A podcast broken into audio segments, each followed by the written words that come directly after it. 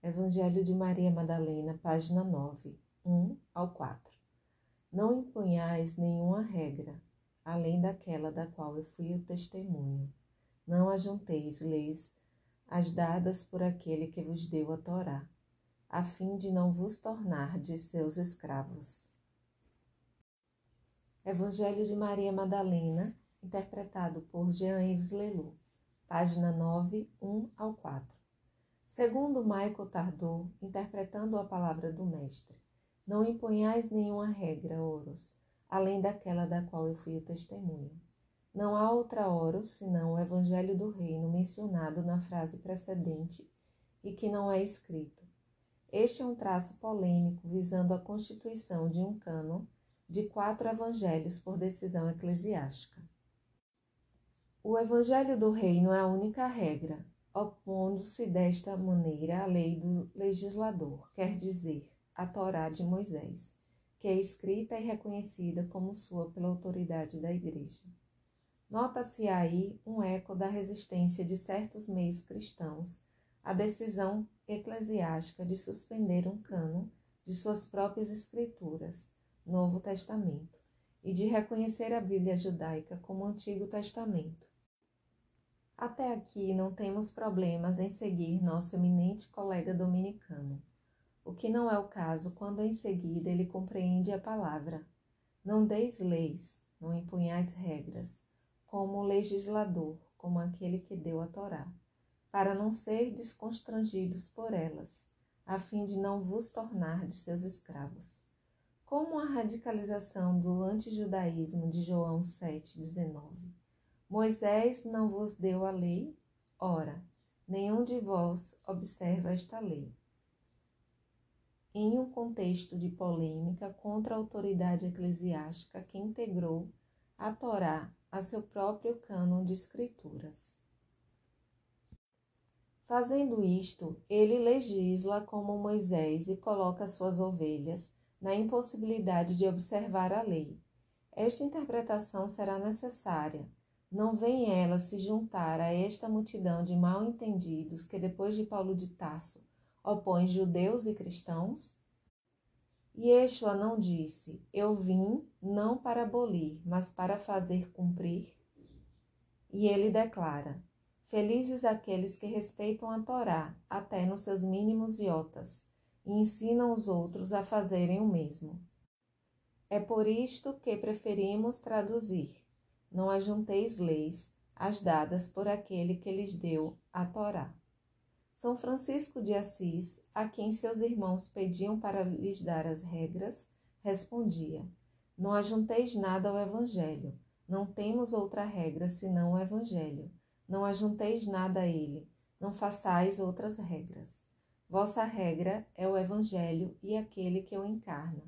Segue-o, marchai com ele. O Cristo, eis aí todos os meus arquivos, já dizia Inácio de Antioquia.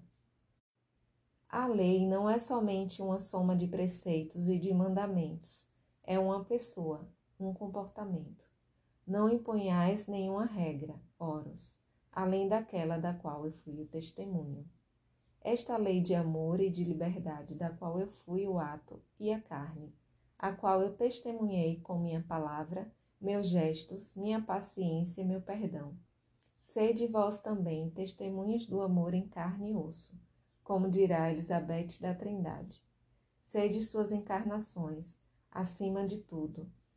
Sede, no meio dos objetos, indivíduos criadores, falantes e amantes, capazes de devolver aos objetos inanimados seus nomes e suas almas. Amai-vos uns aos outros, como eu vos amei. João 15, 22. Com efeito, não há outra lei. Toda dificuldade é viver este como, tornar-se em si mesmo o testemunho vivido pelo Mestre. Amar seus familiares, seus amigos, homens e mulheres, seus inimigos, homens e mulheres, como ele os amou. Amar a fonte de tudo que vive e respira, como ele a amou. Este como não é aquele de uma comparação, ele não convida a uma imitação. Nós não seríamos senão caricaturas. ele nos convoca a deixar ser em nós as regras de vida, a lei da seiva que mantém a árvore ereta e oferta aos quatro ventos. O Mestre não é uma imagem exterior com a qual seria preciso parecer. Ele é um princípio de vida, uma fonte de liberdade, de amor, que é preciso deixar jorrar em nós. Deixar suas informações, no sentido genético do termo, nos constituir em homem novo e seus ensinamentos completarem em nós a divina humanidade da qual ele é o testemunho. Isto nada subtrai ao valor pedagógico da Torá. O papel da lei é de colocar limites, e os antigos têm jogado frequentemente com as palavras oros e nomos, lei e limite. Para que o homem encontre sua forma, ele tem necessidade de limites. A criança que não receber de seus pais alguns limites a seu desejo terá dificuldades em se conhecer e em se reconhecer. Além disso, ele sabe nos pedir estes limites quando, a força de provocação, ele nos conduz ao extremo. O problema é de dar limites que não fechem que não aprisionem ou não castrem um ser humano em seu devir. Temos necessidade para evoluir de segurança e de liberdade ao mesmo tempo. alguns faltam pontos de orientação, leis, limites que lhes teriam dado uma segurança e uma confiança fundamental para viverem melhor. A alguns faltou a liberdade e permanecem aprisionados em princípios e constrangimentos que lhes impedem de respirar e de viver. O Evangelho de Maria nos lembra que a grande lei é a de amar, que Yeshua foi testemunha deste amor e que amar não é ser escravo da lei, é ultrapassá-la, cumprindo-a. E por isso não se trata de acrescentar nada. O Mestre se mostra aqui juiz radical e radicalmente diferente de um juiz. Antes de tudo e além de tudo, ele é humano. Basta de etiquetas e de matrículas. Não ajunteis leis as dadas por aquele que vos deu a Torá. Quem nos transmitiu a Torá foi Moisés, Moshe, o homem mais humilde que a terra jamais carregou. Não há nada a juntar a estas informações, há que vivê-las. Elas não exprimem um tu deves, mas um tu podes. Transformamos a Torá, o ensinamento que nos sustenta e nos liberta, em códigos legislativos que nos capturam e nos aprisionam. Estes ensinamentos devem ser, de novo, traduzidos, comunicados com toda a sua seiva e sua potência de vida, e é disso que o Mestre se ocupará. Ele será aquele que transmite e que encarna a Torá. O Messias não tem outra coisa a fazer. Como ele, é isto que nós temos a realizar, a fim de que sua paz, o reino de seu espírito, o espírito do homem, o espírito de Javé esteja em nós. Eu sou Javé, a presença que te fez sair do Egito, a casa da servidão. Eu sou esta presença libertadora em cada um de nós, no coração de nossos determinismos e de nossas dependências, não há nada mais a juntar. Tu podes não ter outros deuses além de mim. Não há outra realidade que a realidade. Não há outro absoluto que o absoluto. Tu podes não relativizar o absoluto e não absolutizar o relativo. Tu podes não ser idólatra, quer dizer, adorar a criatura em lugar do Criador adorar as realidades criadas no lugar da realidade incriada. Não há nada mais a juntar. Tu podes não fazer ídolos, nem nada que tenha forma de quem se encontra no alto dos céus, aqui embaixo sobre a terra, ou nas águas sob a terra. Tu podes não te prosternares diante destes deuses, e tu és livre para não servi-los, porque sou eu que sou, eu sou. Tu podes não fazer para ti imagens visíveis do invisível. Tu podes deixar o invisível ser invisível, a transcendência ser transcendência, o intangível permanecer intangível, o inominado permanecer inominável. Tu podes deixar Javé o ser que é aquele que é, ser o que ele é em ti. Não há nada mais a juntar. Tu podes não pronunciar em vão o nome daquele que é, que era e que vem. Javé, eu sou. Tu podes permanecer na surpresa, na adoração, em presença do nome daquele que tem todos os nomes e que nenhum nome pode nomear. Tu podes deixar ser aquele que é, nomear-se como lhe agrade em ti, sem que este nome se torne tua possessão ou teu poder, porque nenhum nome pode defini-lo ou obscurecê-lo. Não há nada mais a juntar. Tu podes honrar o dia do sabá e fazer dele um dia santo. Tu podes parar, etimologia mesmo da palavra sabá, de fazer, de produzir, de trabalhar. O homem não é feito somente para trabalhar, mas também para repousar este repouso que se pode degustar em plenitude, depois de um trabalho justo e no próprio coração do cotidiano.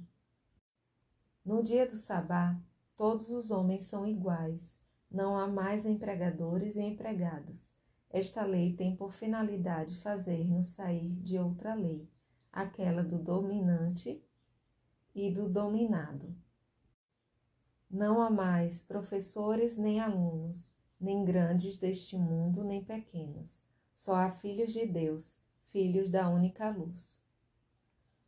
Tu tens o direito de permanecer na presença daquele que é, outra tradução possível da palavra sabá, e de te alegrares com tua mulher, tuas crianças, teus amigos, teus irmãos, nesta presença. Tu podes honrar este dia entre os outros dias, que ele seja para ti memória do essencial, saída dos cuidados e das contingências que te oprimem. Tu podes afirmar publicamente tua liberdade no que diz respeito ao mundo e a seus poderes, saberes, teres. Teu tesouro é esta paz reencontrada, este prazer de ser o que tu és, participando da beatitude do próprio ser. No dia do sabá, tu podes não ser somente este aqui ou aquele ali, rico ou pobre, com saúde boa ou ruim, feliz ou infeliz. Tu podes ser eu sou. Não há nada mais a juntar. Tu podes honrar teu pai e tua mãe, tu podes não amá-los, isto nem sempre é possível. O amor não se comanda, ele se exerce. Quando houve muito desprezo, indiferença, violência, não apressa em amá-los. Tu podes honrá-los, dar-lhes todo o seu peso, e que isto te agrade ou não, reconhecer que a vida lhe foi dada através deles. Honrar seu pai e sua mãe é honrar nosso real que se encarna em uma história. Ela é o que ela é, certamente não perfeita. Ela é e negá-la te cortaria do real, o que produziria consequências graves para a tua saúde e teu psiquismo. Honra teu pai e tua mãe e, se possível, não te prives de amá-los, de amá-los pelo que eles são, como pais que deves deixar. Senão, teu amor se transformará em cadeias, em alienações sutis. A inteligência criadora não falta refinamento nem psicologia, quando ela nos pede não para amar, mas para honrar nosso pai e nossa mãe. E o mestre dirá mais tarde: aquele que ama seu pai e sua mãe mais do que ao eu sou, não será capaz de reconhecer o eu sou. Aquele que não se liberta de seus pais não pode ter acesso à sua própria identidade mas ter acesso à sua própria identidade passa por uma reconciliação com seus pais. Ainda mais, não se pode adorar a origem criada de nosso ser, sem honrar a origem criada daquilo que nós somos. não há nada mais a juntar. Tu podes não matar, matar com teus pensamentos, tuas palavras, teu olhar, antes de matar com tuas mãos e teu fuzil. Será verdadeiramente possível não matar? A vida para uns é a morte para outros. Para nos nutrirmos, estarmos vivos, não cessamos de matar, quer seja o vegetal ou animal, por vezes mesmo o humano. Há grãos em nosso prato, mas nos saciamos copiosamente com a reputação de nossos vizinhos. Há toda espécie de farinhas que colocam em nossos pratos, e há sangue que corre em nossos lábios, que expressam mais do que as facas as violências do nosso coração e os julgamentos dos nossos espíritos. Portanto, tu podes não matar. De novo é um tornar-se um caminho que nos é proposto, uma transformação radical de todo o nosso ser. Evidentemente, é preciso muita inspiração para imaginar uma sociedade que não estivesse fundamentada no assassinato, sobre a afirmação de si às expensas de outrem, sobre o aniquilamento do outro para a preservação de si. Não nos ensinaram que esta é uma das leis de evolução de acordo com Darwin? Mas de qual evolução? A evolução de nosso cérebro, objeto que melhora os instrumentos dos seus crimes, ou a evolução de nosso cérebro inteiro, capaz de paz e de harmonia para com o outro, tal como evocamos nos capítulos precedentes? Tu podes não matar é uma palavra evolutiva que coloca o progresso técnico a serviço do progresso do homem em humanidade e não do progresso do homem em bestialidade. Não há nada mais a juntar. Tu podes não ser adúltero. O adultério, em seu sentido primeiro, nós o temos considerado. É enganar o real, é mentir a si mesmo, tomar o reflexo pela luz é a idolatria. Uma possibilidade do ser humano evoluído é a de não mais ser, por exemplo, idólatra e escravo de seus impulsos e de seus instintos, de suas emoções, de seus sentimentos ou de suas ideias. Tu podes escolher uma mulher entre as mulheres ou um homem entre os homens. Isto não é excluir os outros ou desprezá-los, é mostrar-se capaz de uma escolha, de uma fidelidade, de uma certa liberdade em relação aos impulsos, às emoções, aos sentimentos que por vezes nos animam e nos dispersam. É parar de olhar o outro com cobiça, é parar de fazer dele um objeto, uma coisa à nossa disposição. Pode-se viver o adultério no interior do próprio casamento, quando não consideramos mais o outro como um sujeito, como uma liberdade que se harmonize com a nossa. Então, não fazemos senão enganá-lo. Enganamos o sujeito, fazendo dele um objeto. E enganamos-nos a nós mesmos quando dizemos que o amamos. Tu podes sair deste clima de mentira e de adultério Tu podes amar o outro pelo que ele é, manter a palavra que te engaja a seu lado, ou recusar-te a dá-la. Nada nem ninguém pode te forçar a ficar com alguém, nada nem ninguém pode te forçar a deixá-lo.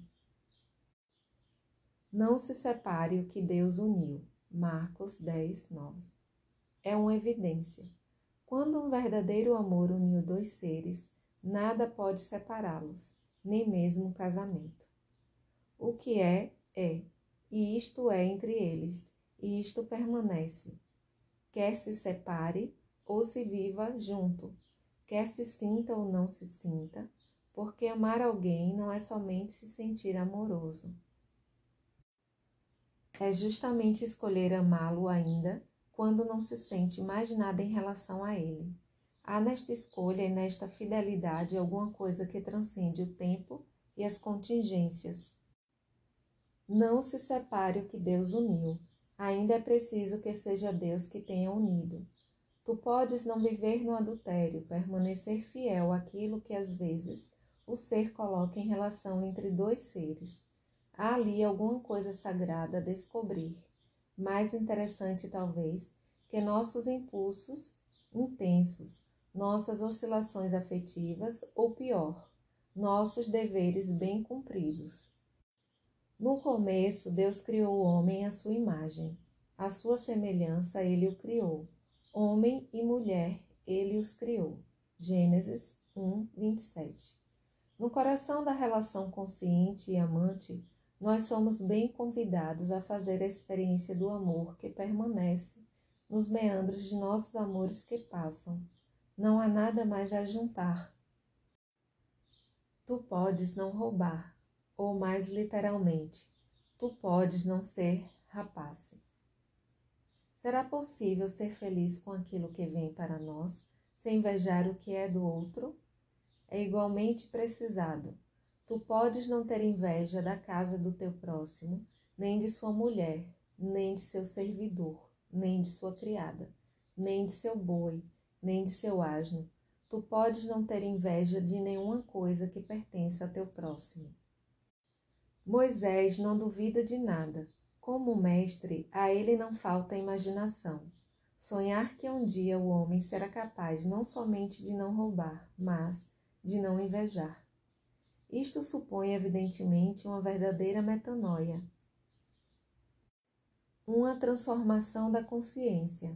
Isto supõe que o homem tenha encontrado em seu interior a fonte de suas satisfações e de seu apaziguamento e que ele não esteja mais na obrigação de roubá-la ou de invejá-la aos outros.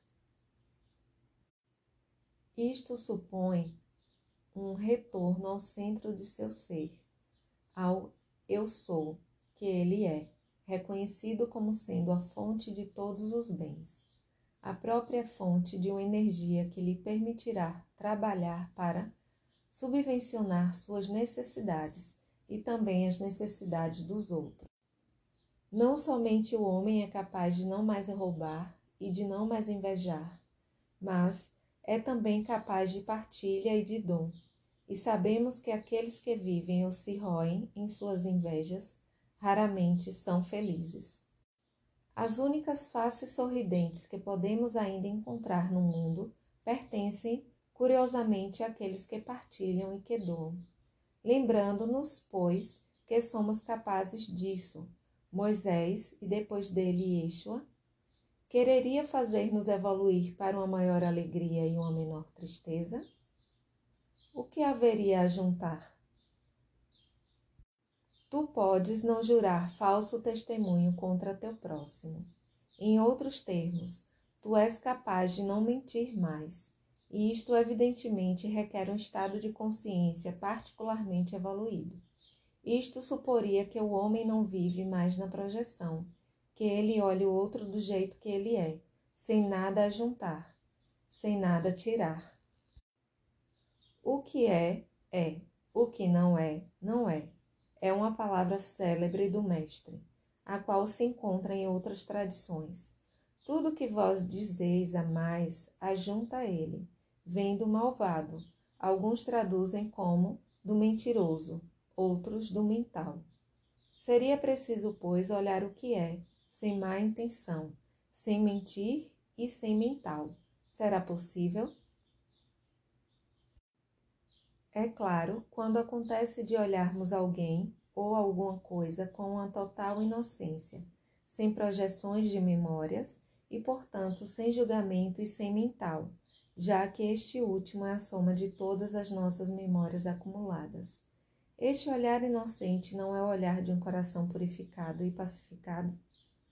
Os antigos nos dizem que nós seremos julgados por um olhar de criança. Todas as crianças não têm esta inocência, e seu olhar, desde o nascimento, é já carregado de memórias. Pensemos no código genético. O olhar já é mental, menos pesado, sem dúvida, que aquele de um adulto, mas já tendo seu peso. Só quem encontrou o olhar de um santo completamente vazio de todas as projeções sabe talvez o que isso quer dizer: ser capaz de não jurar falso testemunho. Não fomos vistos e não fomos reconhecidos senão em olhares mentirosos e não vimos o outro senão com este mesmo olhar, mais ou menos pesado de todos os aluviões do nosso passado. Olhar rico, sem dúvida, rico de todas as memórias que nos impedem de ver simplesmente o que é. Um dos amigos íntimos do Mestre dirá mais tarde: Nós veremos Deus tal como Ele é, porque nos tornamos semelhantes a Ele. João 3,2 Tal como Ele é, tal como nós o pensamos, o representamos, o imaginamos, mas é o semelhante que reconhece o semelhante. Conhecer Deus, conhecer o homem, tais como eles são, é tornar-se seus semelhantes. Nada mais há para ajuntar. Toda a Torá de Moisés pode se resumir no grande exercício lembrado pelo Mestre. Tu amarás ao Senhor teu Deus com todo o teu coração, com todas as tuas forças, com todo o teu espírito. Tu amarás teu próximo como a ti mesmo. DT 6:5. Quando foi que escutamos Tu deves amar? Desde quando podemos amar sob ordens? Em que data nos tornamos os humanos mais hipócritas da terra? Nunca foi dito tu deves amar, é preciso, tu tens que. Foi dito tu podes. Tu podes amar não somente com o teu coração, mas também com todo o teu espírito, com todas as tuas forças. Tu podes amar com todo o teu ser e neste próprio ato de amor descobrir tua inteireza, de novo, tua humano divindade. Tu podes, não nos obriga a nada, e isto é que é o mais difícil. A única coisa que Javé não pode fazer é obrigar-nos a amá-lo. Não se força o amor, estimula-se, chama-se o seu desejo. É por isso que Emmanuel, Deus conosco, é este desejo que temos dele, este desejo de amá-lo com todo o nosso coração, com toda a nossa inteligência, com todas as nossas forças. É este desejo de amar nosso próximo como nós amamos a nós mesmos, e não podemos nos amar a nós mesmos senão quando sabemos que somos amados por Ele. Há em nós esta possibilidade e este desejo de amar o outro como Javé o ama, este desejo de deixar o eu sou nos amar e nos amar uns aos outros, a fim de que, como diz o grande sonhador Paulo de Tarso, depois de ter recebido um raio de pura luz sobre o famoso caminho de Damasco, que ele se torne tudo em todos não há nada mais a juntar. E é preciso dizê-lo, não se ajuntará em seguida grande coisa, preferivelmente se tirará. Em lugar desta grande lei de vida, inventar-se-ão pequenas regras, toda espécie de conveniências e de inconveniências que envenenam a vida, pervertem o desejo e entristecem o sopro santo. É por isso que o Mestre nos coloca em guarda. Não impunhais nenhuma regra, não impunhais vossas projeções e aquelas de vossos associados. Não impunhais vossos egos individual e coletivo, exceto aquele da qual eu fui o testemunho, a Torá, a liberdade, o amor, a inteligência que eu encarnei não ajunteis nada aquilo que Moisés teria podido dizer e transmitir, porque nada há a ajuntar. Não vos torneis escravos de leis, que imporeis a vós mesmos, ou que imporeis aos outros. Não vos torneis também escravos de leis, inscritas em vossos genes e em vossa carne. Sois feitos para evoluir, para avançar, não para este vazio estéril ou este mal nada, mas em direção à vacuidade fecunda.